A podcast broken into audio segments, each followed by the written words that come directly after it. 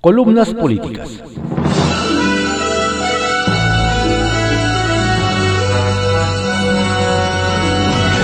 Continuamos con la audiosíntesis informativa de Adrián Ojeda Román, correspondiente a hoy jueves, 21 de mayo de 2020. Vamos con algunas columnas políticas que se publican en diarios de circulación nacional. Jaque Mate, por Celso Sarmiento, que se publica en el periódico Reforma. Primero, no estorbar. Comparto el rechazo del presidente a rescatar a las empresas. Entiendo la gravedad del desplome que enfrenta nuestro país y sé que miles de empresas quebrarán en los próximos meses, pero subsidiarlas no es la solución. Esta práctica no solo genera corrupción, sino que produce distorsiones importantes en el mercado. No creo que el dinero de los contribuyentes deba emplearse para entregar dádivas a los pobres. Lejos de disminuir la pobreza, el asistencialismo se traduce en dependencia y compra de votos. Es todavía menos justificado. Sin embargo, subsidiar a las empresas? Entiendo las posiciones de los economistas y los políticos progresistas. Desde los tiempos de Franklin Delano Roosevelt a quien el presidente López Obrador dice admirar, aunque no crea en sus políticas, se ha hecho común el uso de recursos públicos para promover un crecimiento artificial en tiempos de recesión. A esto se le llama aplicar políticas contracíclicas. La estrategia no es liberal, ni neoliberal. La defendió el economista británico John Maynard Keynes en su clásico libro de 1936, Teoría General del Empleo, el Interés y el Dinero. Ya ha sido la propuesta preferida de los políticos y economistas que se consideran progresistas. En el actual desplome económico la están aplicando la mayoría de los gobiernos del mundo. Sin embargo, una cosa es no usar el dinero público para rescatar empresas y otra muy distinta, imponerles cargas burocráticas excesivas o cambiarles las reglas del juego. La simple aplicación de normas claras sin modificaciones retroactivas tendría consecuencias muy positivas para las empresas de nuestro país. No hay que recurrir a costosos e injustos rescates. El gobierno federal ha venido tomando medidas que directamente afectan la certeza jurídica de las empresas. La primera, antes incluso de tomar el poder, fue la cancelación del aeropuerto de Texcoco. Las empresas constructoras fueron indemnizadas por lo que no hubo demandas contra el gobierno. Pero el erario tendrá que pagar un elevado costo durante muchos años. Posteriormente, el régimen se negó a conectar ductos de gas que estaban ya terminados. Esa vez sí se renegociaron los contratos, pero terminaron siendo más beneficiosos para las concesionarias a valor presente, por lo que las empresas simplemente festejaron. Otra decisión que cambió de manera retroactiva las reglas del juego fue la cancelación de la cervecera de Constellation Brands en Mexicali. La empresa no ha demandado al gobierno, en parte porque tiene otras plantas en México que debe proteger, pero el gobierno recalcó la facilidad con la que puede modificar las normas después de que se realiza una inversión enorme.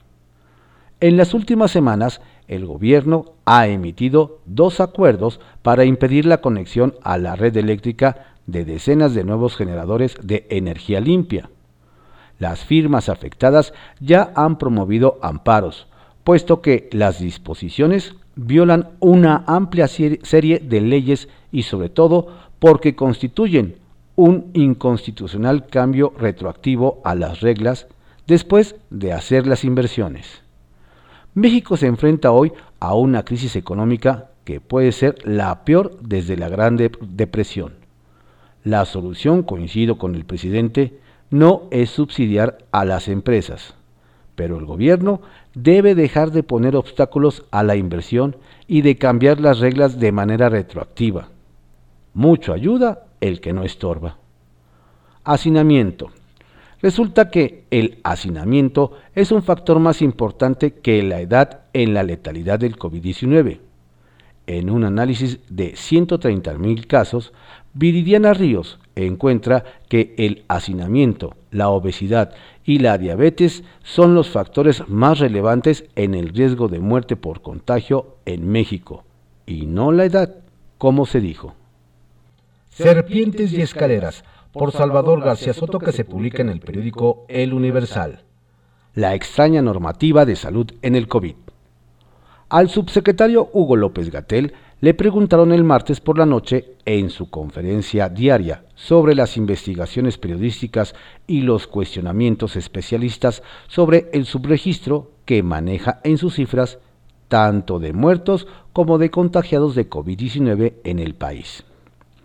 Pues es un tema ya muy trillado, seguirá saliendo, no es información nueva. Hemos explicado y creo que demasiadas veces cómo funciona la vigilancia epidemiológica, cuál es el uso de la vigilancia de reconocimiento de casos, de laboratorio, de desenlaces clínicos en casos sospechosos y casos confirmados, y cuál es la vigilancia de la ocupación hospitalaria.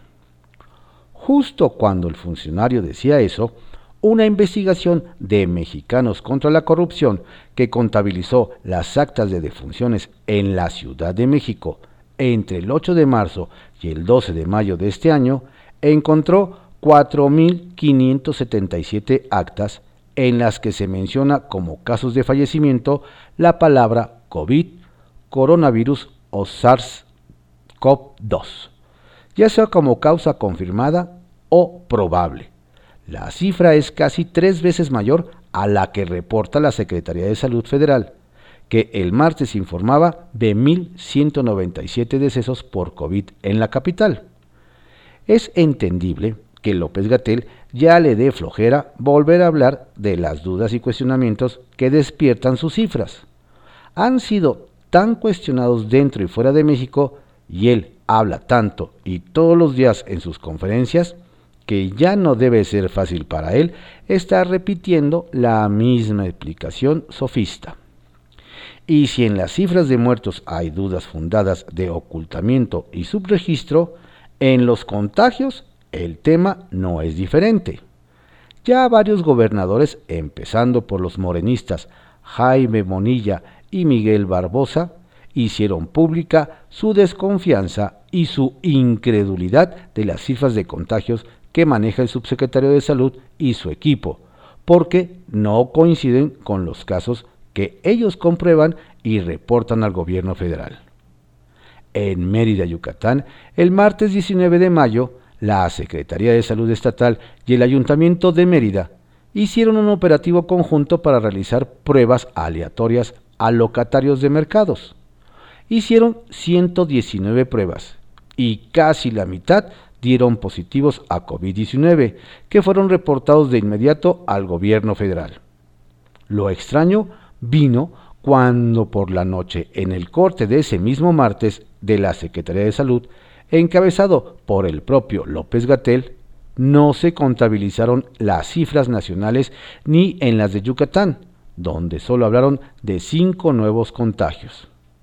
Cuando se pidió una explicación, encargados estatales de la pandemia explicaron que solo cinco casos pueden explicarse en la plataforma nacional, debido a que así lo establecen las directrices del gobierno, por lo que los 42 casos restantes por normatividad no son incluidos.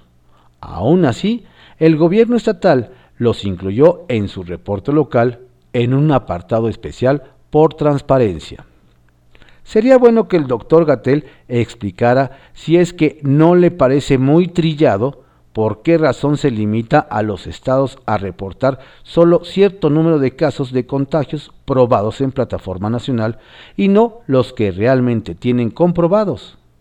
¿Será que por mucho que explica y explica el subsecretario en sus largas alocuciones diarias no está diciéndonos realmente de qué tamaño son los contagios y las muertes por COVID-19 en México? así pretende que volvamos a salir sin conocer realmente dónde están las personas contagiadas, sean o no sintomáticas? Las cartas de Alasraqui, por Carlos Alarraqui que se publica en el periódico El Universal. Carta dirigida a los hijos de Morena. Sus papás no los quieren. Prólogo. Es que vamos a fomentar la generación de energías con recursos renovables, con el viento, con el sol y con el agua.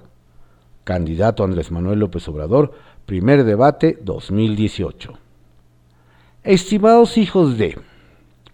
Les escribo mi carta semanal con todo el cariño. Una carta semanal llena de ternura porque me está doliendo mucho lo que sus papás les están haciendo a todos ustedes. Déjenme platicarles los orígenes de sus papis en Morena. La mayoría de sus papis y mamis trabajaban en otro partido llamado PRD. Un buen día, un miembro distinguido de ese partido mandó al diablo al PRD y fundó Morena. Y como este miembro distinguido tenía mucho pegue, sus papás, nada tontos, se fueron con él. Así les convenía. Total, para no hacerles larga la historia, el mero mero de Morena ganó la presidencia y barrió con las dos cámaras. Por fin sus papás tenían chamba, por fin sus papás tenían el poder. Por fin se iban a desquitar de todo México, ricos, pobres, clase media y lo que se les cruce en el camino. México era suyo. Hasta ahí todo iba bien. Todos sus papis con chamba y con poder. Pero ¿qué creen hijos de? Surgieron varios problemas entre ellos. En primer lugar, la gran mayoría no tenía experiencia para gobernar. En segundo lugar, llegaron muy resentidos y muy acomplejados. En tercer lugar, muchos de sus papás eran socialistas y comunistas, que creen que México pudiera ser otra Venezuela o Cuba. Ya saben, socialismo del siglo pasado. En cuarto lugar, el gabinete y sus cámaras se dividieron en dos grupos. Los radicales, que son los socialistas resentidos y amargados contra los socialistas normales que entienden muy bien que México debe seguir adelante. Entre los radicales podemos mencionar al señor Ramiro Cuellar, Rocío Nale, Claudia Sheinbaum, Irma Heréndira, Graciela Márquez y un tal Ackerman o algo así, Manuel Bartlett, Luisa Alcalde, Mario Delgado y muchos resentidos más. Entre los normales están Esteban Moctezuma, Julio Scherer, Marcelo Ebrard, Ricardo Monreal, Alfonso Romo y Olga Sánchez Cordero, entre otros. Antes de seguir, les comento que muchos personajes en estas dos listas tienen más lana que Alibaba, pero esa es otra historia. Y ya para terminar les diré porque sus papás no los quieren. Querían eliminar las energías limpias y regresar a las energías del siglo pasado donde los iban a contaminar a todos ustedes y a todo México. Muchos de sus papás quieren que los trabajadores de las empresas chicas y medianas que quebraron por falta de apoyo del gobierno dependan directamente de los programas sociales del Estado. Y hablando del sector privado, tus papás desprecian a los empresarios que generamos el 82% de empleo en México. No nos apoyan, no quieren llevar la fiesta en paz y por supuesto que nos envidian. Así sea la señora que atienda con sus hijos una pequeña y modesta lonchería o lo que sea. Quieren tener todo el poder, todo. Es más, quisieran tener más poder para deshacer a México y atrasarlo unos 25 años. Y los tarados de sus papás no se dan cuenta que no podrán jamás porque nosotros, los democráticos normales, somos mucho más y no nos vamos a dejar. Si no, ya lo verán en un año. En fin, mis queridos hijos de... Me he dado cuenta que muchos de sus papás y sus mamás, desgraciadamente, no tienen madre. Y una sugerencia, cambien el nombre de su partido. Les, sugiero el PUP, Partido Único de... En privado, por Joaquín López Dóriga que se publica en el periódico Milenio. Tiempo de tornados, mejor ni salir. Cuando es tiempo de tornados, la gente del norte de Texas corre a guarecerse en los refugios bajo sus casas. Cuando pasa el fenómeno, salen y aprecian los daños que dejó. Hoy el país está en uno de esos refugios esperando a que pase el golpe de la pandemia. Y cuando salgamos vamos a ver los daños. La pérdida del empleo y del poder adquisitivo. El cierre y quiebra de empresas. El encarecimiento y escasez de artículos. La sobreoferta de oficinas y vehículos usados y nuevos. El desplome de la producción automotriz barco insignia de las exportaciones, el ahondamiento de la crisis de Pemex, la baja en las calificaciones del país a nivel de pérdida, el precio del petróleo, el tipo de cambio, la debilidad del sistema de salud que la crisis sanitaria desnudó, el incremento de la inseguridad, la multiplicación de efectivos de las Fuerzas Armadas en la calle en funciones policíacas, la fractura del pacto federal y los candidatos en campaña para 2021, como si aquí no hubiera pasado nada. Al dejar los refugios, veremos que la lucha por el poder sigue igual y con los mismos, que el disque discurso oficial se repite, que textos de campaña ya son políticas públicas, que lo que para una mayoría será destrucción y desazón, para una minoría en el gobierno será un anillo al dedo para su transformación, que la nueva realidad será para los demás. Para ellos será la de siempre. La de aquí no pasa nada, aunque haya pasado todo. También que muchas de las ocurrencias que entre el paso del tornado se descartan será la, serán realidad, afores, impuestos, limitaciones, restricciones y que para aquellos que hoy hablan de crisis como oportunidad de cambio, todo será para que las cosas sigan igual y para los mismos. En fin, que para los que siguen en el refugio tras el paso del tornado COVID-19, mejor sería no dejarlo, porque afuera ya no habrá quien los proteja de la destrucción. Retales 1. Jaque.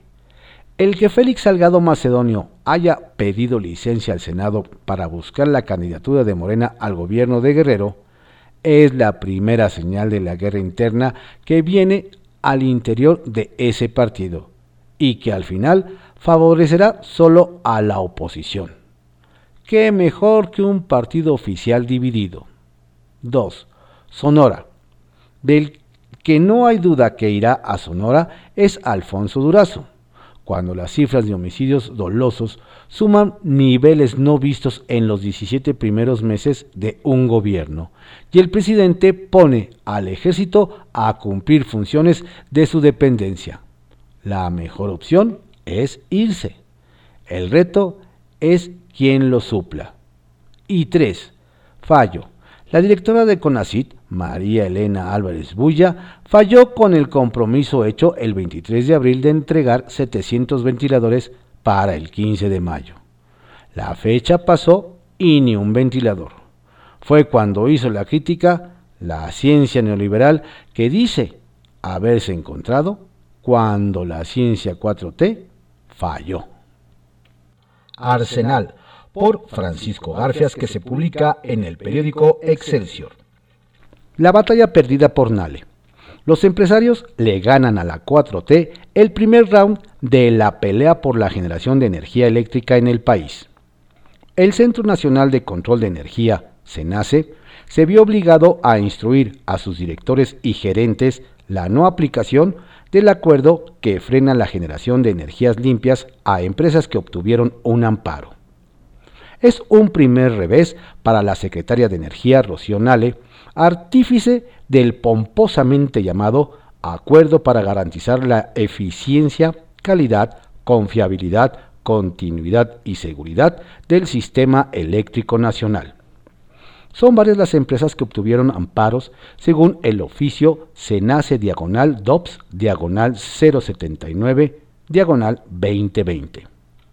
Las empresas son Recursos Solares de México, Aquín Solar, Eólica tres meses, Fuerza Eólica San Matías, Fuerza Eólica del Istmo, Versalles de las Cuatas 1, 2 y 3, Tai Durango, Eoliatec del Pacífico, Eoliatec del Istmo, Mitre Calera Solar y Eléctrica del Valle de México, entre otras. El oficio agrega, a aquellos generadores que a la entrada en vigor del acuerdo impugnado, que ya se encontraban en pruebas operativas, deben reanudarse las mismas.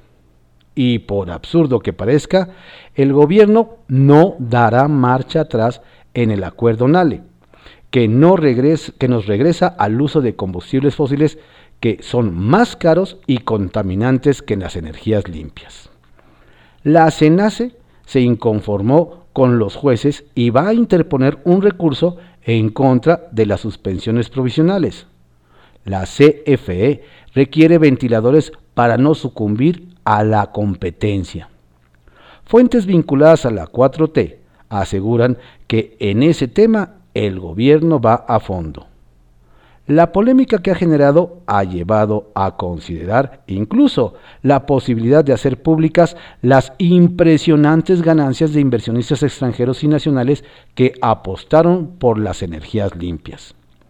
El presidente lo dejó claro.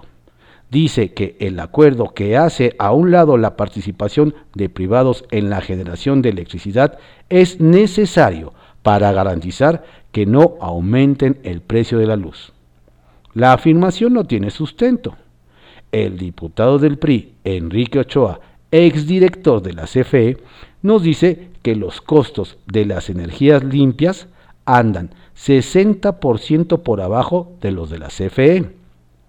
Carlos Salazar Lomelí, presidente del Consejo Coordinador Empresarial, coincide. ¿Por qué? La CFE tiene equipos obsoletos.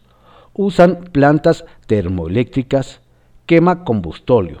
No todas sus plantas son de ciclo combinado, es decir, puedes usar gas también para reproducir, para, perdón, para producir electricidad, le dijo al teacher López Dóriga en su programa de Radio Fórmula.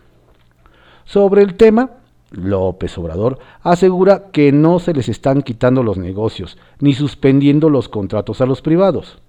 Es nada más buscar un equilibrio para que la Comisión Federal de Electricidad tenga las mismas condiciones que tienen las empresas, dijo en la mañanera. Es que se había llegado al extremo de que tenían más privilegios las empresas que le venden energía a la CFE que la propia comisión, puntualizó. Los ultras de Morena ya ven a Ricardo Monreal como caballo de Troya están que truenan por las declaraciones que ha hecho sobre la propuesta que solo confunden y asustan a la sociedad mexicana. Y es que el presidente de la Junta de Coordinación Política en el Senado calificó de inconveniente la iniciativa de Alfonso Ramírez Cuellar de cambiar la Constitución para otorgar al INEGI facultades para medir la riqueza. Y es que el jefe nacional de Morena propone que el INEGI entre sin ningún impedimento legal a revisar el patrimonio inmobiliario de todas las personas. Habla también de la obligación de dar acceso a las cuentas del Servicio de Administración Tributaria y que tengan acceso a toda la información financiera y bursátil de las personas. Pese a que el presidente ya batió esa iniciativa y dejó claro que solo los servidores públicos están obligados a revelar su patrimonio, los morenos más radicales le generan ruido al senador de Zacatecas. Lo ubican en la trinchera de enfrente. Para la mayoría de senadores de Morena, sin embargo, la iniciativa de Ramírez Cuellar no es oportuna. Asusta sin necesidad. Hizo reaparecer los fantasmas del comunismo en el peor momento. Como decía el clásico, pero qué necesidad.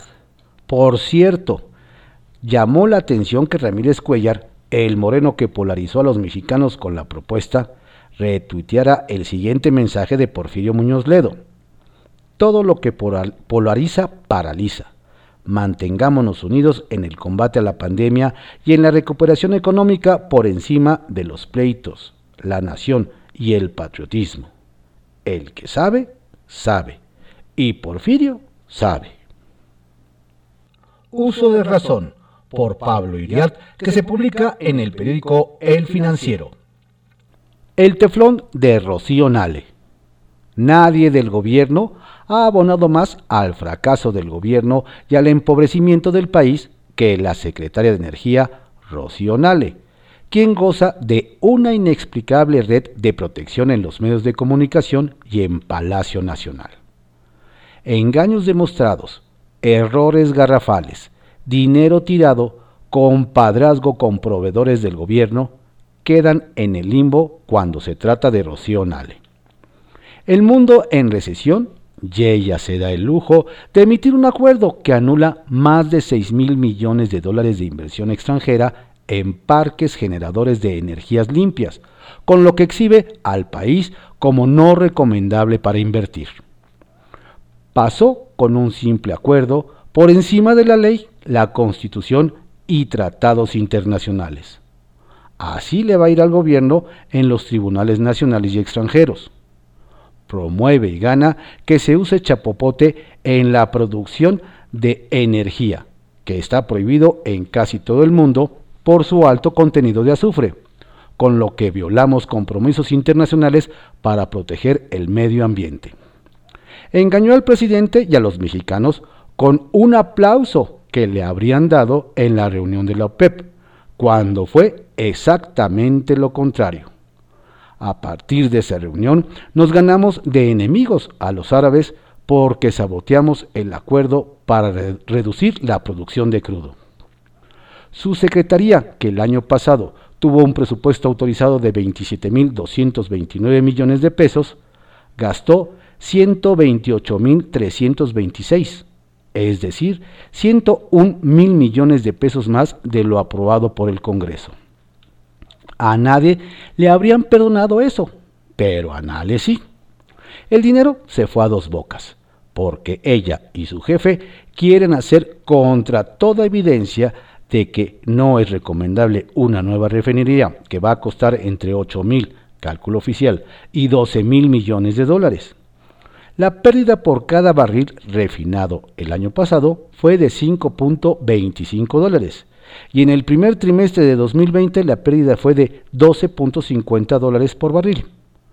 En lugar de usar los recursos para apoyar la economía, el empleo, la salud y el sustento de los que viven en la informalidad y ya no tienen ingresos, el dinero se tira a un pantano. Lo que Nale gastó de más se lo quitaron a otras dependencias.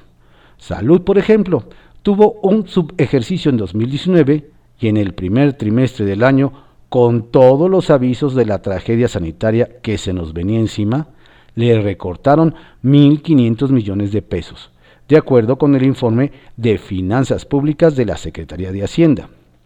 Su compadre, no solo de amigos, sino por la vía religiosa, hace negocios con los ventiladores para terapia intensiva a 114 millones 191 mil 800 pesos cada uno, mediante una empresa creada al vapor.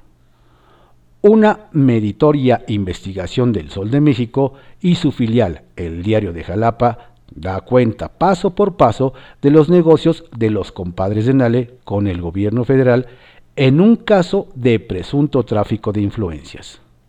Señala el Sol que el IMSS asignó el segundo contrato más valioso para la compra de ventiladores a Bitcom Energy, empresa de los sobrinos del compadre de Rocionale, Arturo Quintanilla de Coatzacoalcos.